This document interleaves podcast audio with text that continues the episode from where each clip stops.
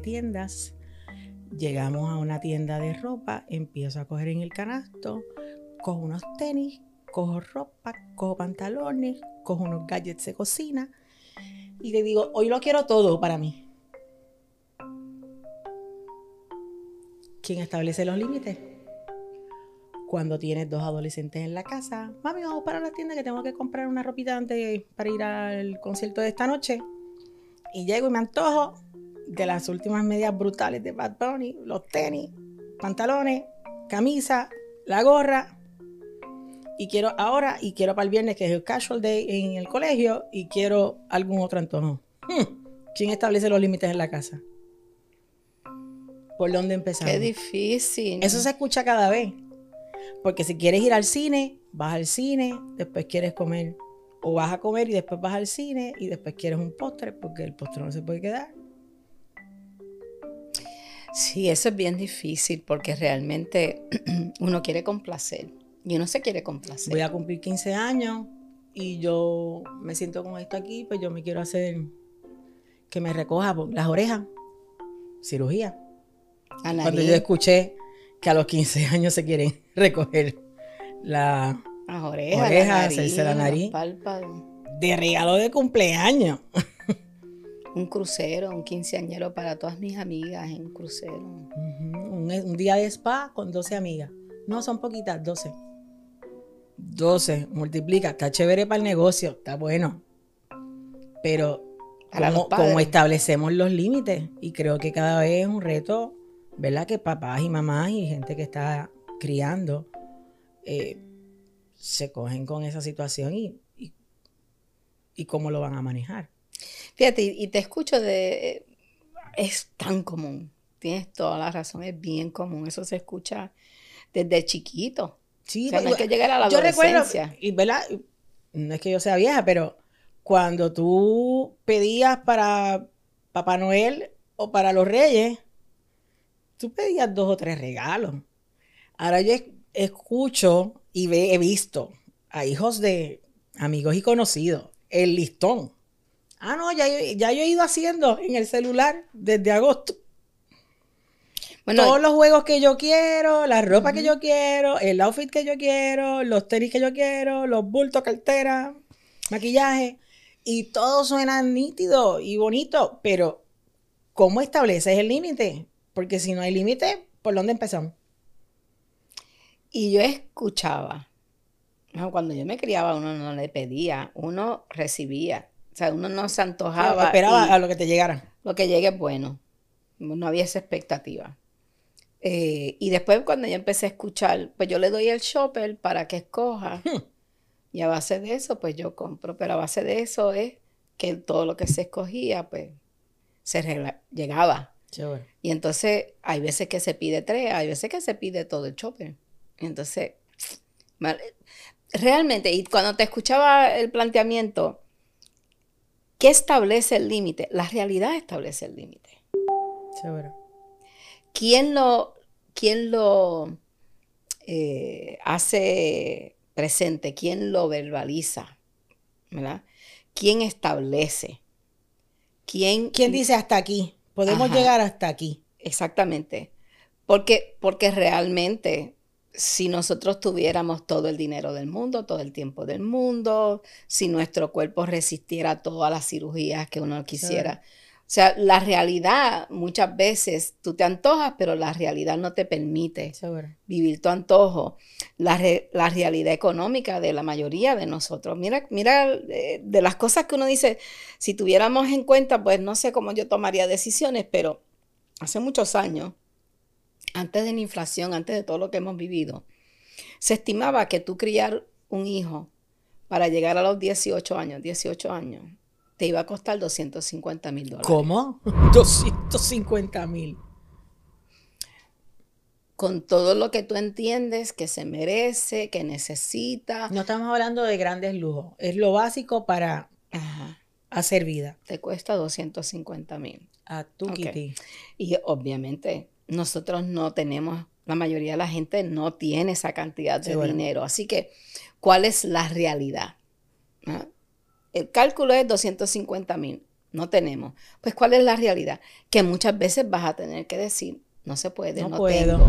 No. No, hoy no puedo. Mañana no sé. Yo sé que para ti es importante, es un antojo, pues no se puede porque no tengo dinero. Y, esa es la realidad que se impone y el adulto que, que respeta la realidad. Que respeta la realidad que sí, porque pues, de esas cosas que uno escucha cada rato. Pero si tú tienes dinero en la cuenta, ¿verdad? ¿Por qué no me lo puedes pagar si solamente son 100 dólares y tú tienes? Pues entonces, pues, ¿por qué no? Porque el dinero que está en la cuenta, pues, está destinado a pagar la hipoteca, el alquiler, la comida, el carro, otras cosas. Sí, obligaciones Exacto. y esa es otra realidad. Y, y enfatizo que es realidad el concepto, porque cuando uno le establece el límite al otro y no le gusta, típicamente lo que viene como, como afirmación es, es que tú no quieres complacerme. Mm, es que tú no quieres entender, porque si tú quisieras, tú podrías. ¿Te harías el esfuerzo o te sacrificarías? Ajá, tú le compras a esto, tú te compraste. yo he escuchado, si tú puedes tener tenis de 100 dólares, ¿por qué yo no? Porque yo trabajo y tú no. Y, y pudiera ser, ¿verdad? Otras razones. Seguro. Porque los Yo lo uso para el trabajo, lo tuyo es para estar en la escuela. Y, así por el estilo. Y lo que, lo que tú estás diciendo es, tú tienes un antojo que responde a una fantasía tuya, de que hay dinero y, no hay razones para que no se me complazca. Mm. Para nosotros padres que queremos complacer, es un reto establecer y distinguir necesidad de antojo. ¿Qué es necesidad y qué es, un puro antojo? Ok. Esa es buena. Empezamos bien. Tenis de 100 dólares es un antojo. Es, un antojo. Si se puede, se puede. Si no, es un antojo. Eh, aunque parezca que nuestros hijos, nuestros seres queridos que nos están pidiendo, van a sufrir un trauma psicológico por la reacción de ah, yo quería eso, tenis. Ah, exactamente. no voy a ir a la escuela, no voy a estudiar porque yo quería esos tenis. Ay, y, lo estás haciendo Leo porque esa pataleta puede ser, esa rabieta puede ser pero estoy pensando en quien está escuchando. Exacto, exacto, Los audífonos, no explotarle el tímpano. Sí, sí, sí. sí hay un límite. Sí, sí, hay, hay un El tímpano no resiste todo eso. pero, pero entonces, esa la distinción de antojo para los padres muchas veces lo, lo, lo confunden por el impacto que tiene en el hijo o quien sea que le ponen el límite en términos de su reacción emocional. Entonces no es un antojo. Si le afecta tanto, si sufre tanto, eso lo pasa al renglón de necesidad. Oh, Dios. No, no, no. necesidad. ¿La flojera de los papás? ¿Ah? ¿La flojera del papá? Claro, claro. Claro, es, el adulto. Sí, porque es el que se supone que es el que tenga el control, ¿verdad? Se supone. Eh, o establezca las reglas eh, del juego. Sí. Por lo menos en, mi casa era así. Sí, y, muchas veces cuando viene alguien a establecer reglas y límites, nosotros decimos, pero el papá soy yo. Ok, pues te toca. Seguro. Te toca, esa es la parte de la crianza que a uno no le gusta. Porque uno quiere complacer. Uno quiere ser. Y ven acá, y cuando, y cuando está papá y mamá y uno es va por la, por el mismo centro, ¿verdad? Llevando el presupuesto, y el otro es laxo, eh, complaciente, no piensa en el mañana. Eh, debe ser más difícil. Porque los muchachos ya también saben ¿a cómo le voy a pedir. Por lo menos yo lo hacía para pedir permiso. ¿Tú me entiendes? Yo sabía cómo yo iba a mover. Y eso tiene una solución que parece más, más sencilla, que parece tan sencilla como que no va a ser efectiva. Si yo tiendo a decir que sí, se me hace duro. Decir que no, pues yo me pongo de acuerdo y digo, como yo soy tan flojita, cuando vengan esos pedidos, yo te los paso. Que te toca a ti. Si tú quieres, ¿verdad? Evaluar, y te lo puedo pasar con mi opinión. Si por mí fuera, yo se lo diría. Yo le diría que sí. Pero como yo tiendo a ser flojita y se me olvida la realidad te pido entonces que y me confundo, pues de ahora en adelante le puedo decir, tu mamá es la que va a tomar esa decisión. esa es buena. No, si no implica dinero, eh, yo puedo tomar la decisión. Si se trata de presupuesto, quien no sepa manejar el presupuesto, así No, pero, pero puede ser cosas que no son de dinero. Pero, ah, bueno. Hay- Pero- hay personas pero que así se- es más fácil. Ah, pero, pero, seguro. pero vamos a hacérselo más fácil todavía. Ok, dale. Juguemos. Vamos a hacer. Yo tiendo a ser blandita de corazón. Y si lloran delante de mí, me aflojo. Me da tanta pena y me retuerzo. Dale, llora. Y después me arrepiento, porque después veo que debía haber dicho que no. Pero en el momento no me sale. ¿Verdad? Pues entonces, cuando surjan esas situaciones, pues yo cojo el teléfono y llamo. Te voy a poner a tu mamá. Te voy a poner a tu papá. Hazle el pedido. No. Que otro sea el que. Yo quiero, yo quiero ir con mis amiguitos para tal. A mí no me sale decir que no. Que no quiere decir que yo no tengo espacio para mejorar y crecer y cambiar eso. Pero a lo que lo logra, en lo que la chava viene, especialmente en la niñez temprana, ¿verdad? Pues ese es el acuerdo. Y entonces yo me mantengo ahí. El día que yo me aflojo y no llamo o no lo delego o no lo paso para adelante, pues entonces las consecuencias me tocan. Y el día que pongan el límite y después descubramos que no era necesario ser tan fuertes con el límite, tan eh, Severo. rígido, severo, pues compartimos y hacemos, reparamos el impacto. ¿Ok? Porque uno va aprendiendo, porque uno no va a una escuela, la mayoría de la gente no hemos ido a una escuela para criar. Entonces, ¿qué va, ¿qué va a pensar ese jovencito?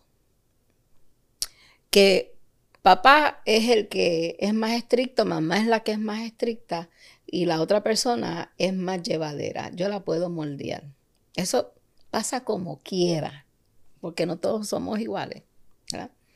Pero si nos hemos puesto de acuerdo, el mensaje va a ser, papá, mamá, es, es el más estricto. Y aunque yo le ruegue, le suplique y trate de manipular a la otra, no va a poder. esa no te no, va, va a a tomar salir. la decisión. Así que mejor llevo mis esfuerzos hacia el que está tomando la decisión, porque papá y mamá se han puesto de acuerdo. Seguro. Cuando no hay esa comunicación, entonces yo puedo manipular y buscarle la Ah, vuelta. Pero si estamos de acuerdo y está delegado, no, no. Entonces, pudiera ser, pudiera ser.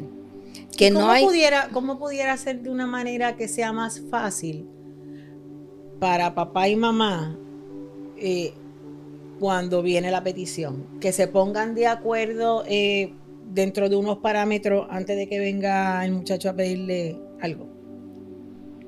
O lo deja random cuando llegue la situación. ¿Qué Bueno, con, con- en la era de los celulares, los textos, los WhatsApp, todo lo que es comunicación, nada es tan urgente que no puede esperar a que esa comunicación se dé. Porque es urgente, llama antes- ahora. Ah, no, Necesito hablar contigo ahora. no, fulano quiere tal cosa. No, pónmelo, ¿verdad? Pero antes no ¿Qué había pasó? celulares, no había, no había esa, esa Si tú comunicación. tenías que buscarte de los chavos, echarlos en, en una caseta para llamar por teléfono, si era que estabas en la calle y ibas a llegar más Olvídate tarde, de eso, no, no, no. o Ah, Hay que esperar que tu papá llegue o tu mamá llegue, ¿verdad? Pero entonces, si no se puede esperar, pues entonces te toca a ti. Pero hoy día la sí, comunicación sí, está eso es aquí, por celular. ahí. Ah. Así que, por otro lado, eh, este asunto de una necesidad urgente, la urgencia es que no, no hay tiempo para pensarlo, tiene que ser ahora. Rápido, rápido, rápido, ahora, ahora, ahora. Y ese típicamente está acompañado de, y tú eres el único que me puede resolver. Tú eres la única persona en el mundo que me vas a dar paz. Todos son actores, y son- me vas a todos hacer son dramáticos. drama, me vas a hacer feliz, porque es que yo me voy a morir si tú no me das. Dios mío. Y entonces, para efectos prácticos, uno los ve retorciéndose tanto que uno dice, verdad, le estoy causando un, trauma trauma. psicológico, se va a morir. Hay trauma.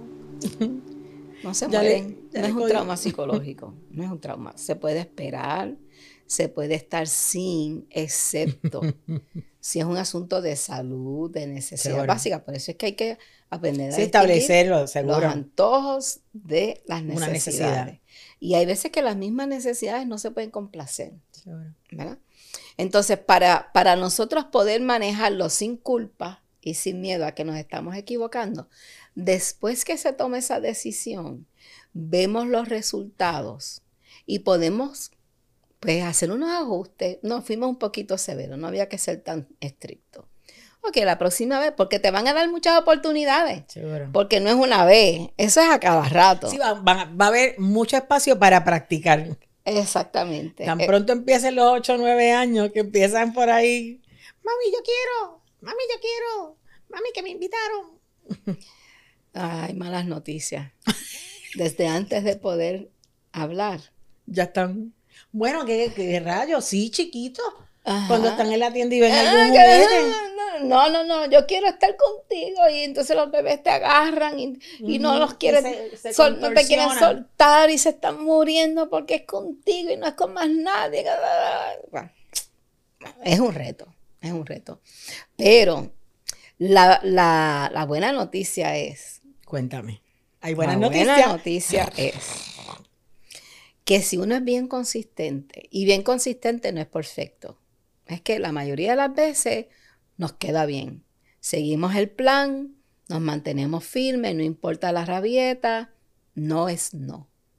¿No, No se puede. Si no es no, y que sigue llorando y para que para no escucharlo más, y- ay, pues vete. Ok. Pasan dos cosas importantes. Ok. Uno, que empiezan a entender que, mm, es el dicho, ¿verdad? Uno sabe palo que trepa. Es, no trepa ese palo porque tiene espinas. No trepa palo de limón. Porque tiene espinas y las espinas duelen. Se sufre cuando tú tratas, ¿verdad? Entonces, cuando se sufre no es que le vas a dar con una correa, le vas a... Es que Sí, sí. Cuando se están retorciendo en la rabieta, genuinamente están sufriendo. Entonces, ¿qué registra el cerebro? No vayas para allá, no lo intentes, porque vas a sufrir y no vas a conseguir lo que lo tú, que tú quieres. estás queriendo. Seguro. Mira que es importante, vamos a... No voy a hacer la rabieta, esto es casi inconsciente, porque no funciona Sí, no vale de nada. Estoy perdiendo el tiempo. y sufro. Porque estoy sufriendo. A mí se me salen los mocos y, Sí, y estoy todo retorcido y me tiro contra el piso y, y doy para aquí, doy para allá. Yo estoy sufriendo. Pero no consigo lo que quiero. El cerebro dice, papito, no, esa no es la manera, ¿verdad? Esa es una. Sí. No te antojes y no tires la rabieta. Dos, en medio de esa rabieta que uno dice, ay, eso es un tormento. Pues ese cerebro aprende que tú puedes sufrir, pero no te vas a morir. Y tú crees que te vas a morir. Sí, cuando te dicen que no, tú dices, uy, me duele. Yo quería ir para allá. Yo ¿Cómo es recuerdo, que? mi hijo adolescente quería que yo le diera permiso para ir a ver No te duermas, porque estaba la taína. Y imagínate, eso era. Y yo me man- mantuve firme porque era 10 semanas por diferentes razones. Y él juraba que se iba a morir. Él juraba. Tiene 40 años. No, No se, se mueren. No se mueren. Y, es, y, y no te lo dicen. pero el cerebro lo Sí, registra. Espérate que no me morí. Vuelves y lo vives. Y, y si eso en la niñez se establece claramente, cuando llegan a la adolescencia, que eso es un reto detrás del otro, ya ese cerebro sabe, Lo que es una necesidad a lo que es un antojo. mejor aún, que es verdad, mejor aún, que cuando me dicen que no, Mm. es no. Si negocio, que es una de las cosas que uno puede ir después, Sí, vas aprendiendo. pero la rabieta no me va a conseguir. Seguro. No, la rabieta de yo tirar, romper, dar patadas, No, no, no. darle puños a la pared, darle puños a la mesa, a la, a la puerta, romper lo que tengo encima de mi, de mi mesa en el cuarto, cosas que hacen los adolescentes en su rabieta. No lo vas a ver, porque desde chiquito ese cerebro ya aprendió que eso no funciona. Muy bien. Y eso alivia la tensión de la adolescencia de una manera espectacular. escuchen y apliquen, papás, mamás que están criando, los abuelos que están criando, ¿verdad? La gente que está a cargo de menores, creo que es importante porque uno lo ve donde quiera, cada vez como que más fácil, en la farmacia, en cualquier sitio. Tú ves como los muchachos y lo ves y lo ves en los adultos porque la porque un comportamiento que tú dices diantre parece un adolescente esa muchacha pero lo que tú estabas describiendo yo voy a ir a las tiendas y yo me voy a dar gusto. Como, sí, como sin límite. Sin límite. Trae consecuencias. Exactamente Bebemos sin límite, comemos sin límite, compramos sin límites, hablamos sin límite y después vienen las consecuencias. Entonces, cuando se habla mucho de autorregularse, es que no esperes a que venga un policía a ponerte el límite entiende tú que ese límite, si yo lo paso y gasto de más y no tengo chavos para pagar mis cuentas, se me daña el crédito, pierdo la casa, quiero comprar una casa y no puedo porque el crédito está afectado. Todas esas son las consecuencias de tú no limitarte. Y lo, lo mejor... estoy riendo, discúlpame que te... Pero vi en eh, algún clip de Estados Unidos, algún video de, de noticias, un director de operaciones de un equipo de creo que es de baloncesto, que parece que bebió de más y lo detiene la policía. Y entonces él le dice que se pare en una línea en un solo pie. Y tú lo ves haciendo malabares y él dice, no, es usted el que está moviendo la cámara. y tú dices, es bien evidente que estaba borracho. yo te puedo decir, yo tengo una amiga que hace muchos años iba, iba eh, a ochenta y pico de millas la detiene un policía, le da una multa y en California tú podías retar. Sí, la multa. Pues ella pues, estaba ensayando antes de, ir a, frente al juez. Todas las razones que ella iba a justificar. Esos 85. y está frente al juez. Y el juez le pregunta, ok, explíqueme eh, por qué usted iba a exceso de velocidad y con la ansiedad se le olvidaron todos los cuentos. Y lo miró y le dijo, es que tenía prisa. ok, mejor paga la multa. no pasa nada. Pero, pero muchos de los límites, ¿verdad? Eh, que, que son de adultos ya, que no son de chiquitos, están basados en que no somos los únicos que tenemos derecho, que otros también tienen derecho a ser feliz, tienen derecho a su espacio, tienen derecho a compartir lo que tú quieres tener. Así que no puedes todo lo que tú quisieras, ¿verdad?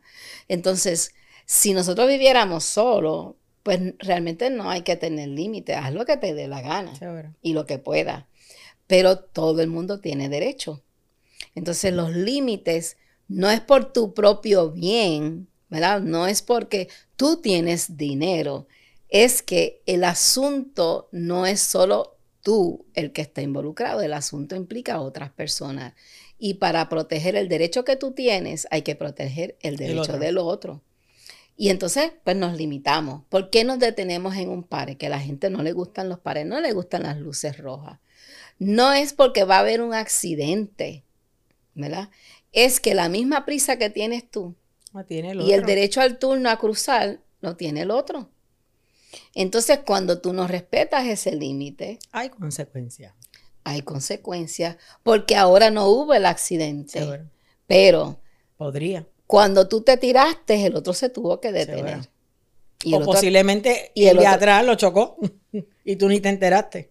Así que. Exactamente, no vivimos solos en el mundo. Así que no es tan solo de, pues, a mí no me pasó nada. No, no, no, no, no. Eso no es el asunto. Es que para que haya un orden que te incluya a ti, tú te tienes que también incluir en los límites que están eh, establecidos para que haya orden. Muy bien.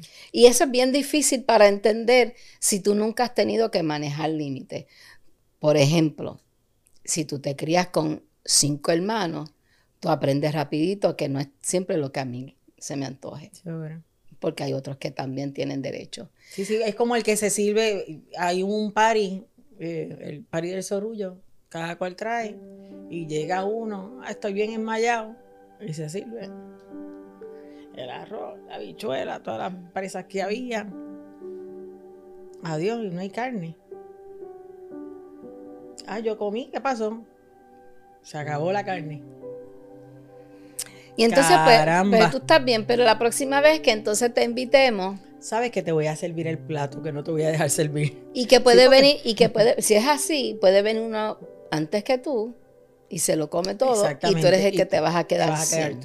Exactamente. Y, y la, el sentido común nos dice que la vida está llena de límites y la manera en que uno maneja el límite no es rebasando, eh, no siguiendo el límite para después hablarlo. Si no te gusta, háblalo, negócialo. Y eso se puede hacer en familia, se puede hacer en lugar de trabajo. Los límites no están hechos en piedra, pero no puede ser que cambiar el límite eh, se haga porque tú no estás siguiendo los límites. Es porque lo hemos dialogado. Muy bien. Y si tú no tienes la autoridad, ¿verdad? Porque los hijos no tienen la autoridad. ¿Por qué no tienen la autoridad? Porque primero a quien le van a reclamar cuando pase algo no es al nene que se adulto. es al adulto. y segundo, porque muchas veces esos antojos son de momento y sabes que le dijeron que no y lo buscas a la media hora. Ya está haciendo otra cosa, está lo más entretenido, aquí no pasó nada.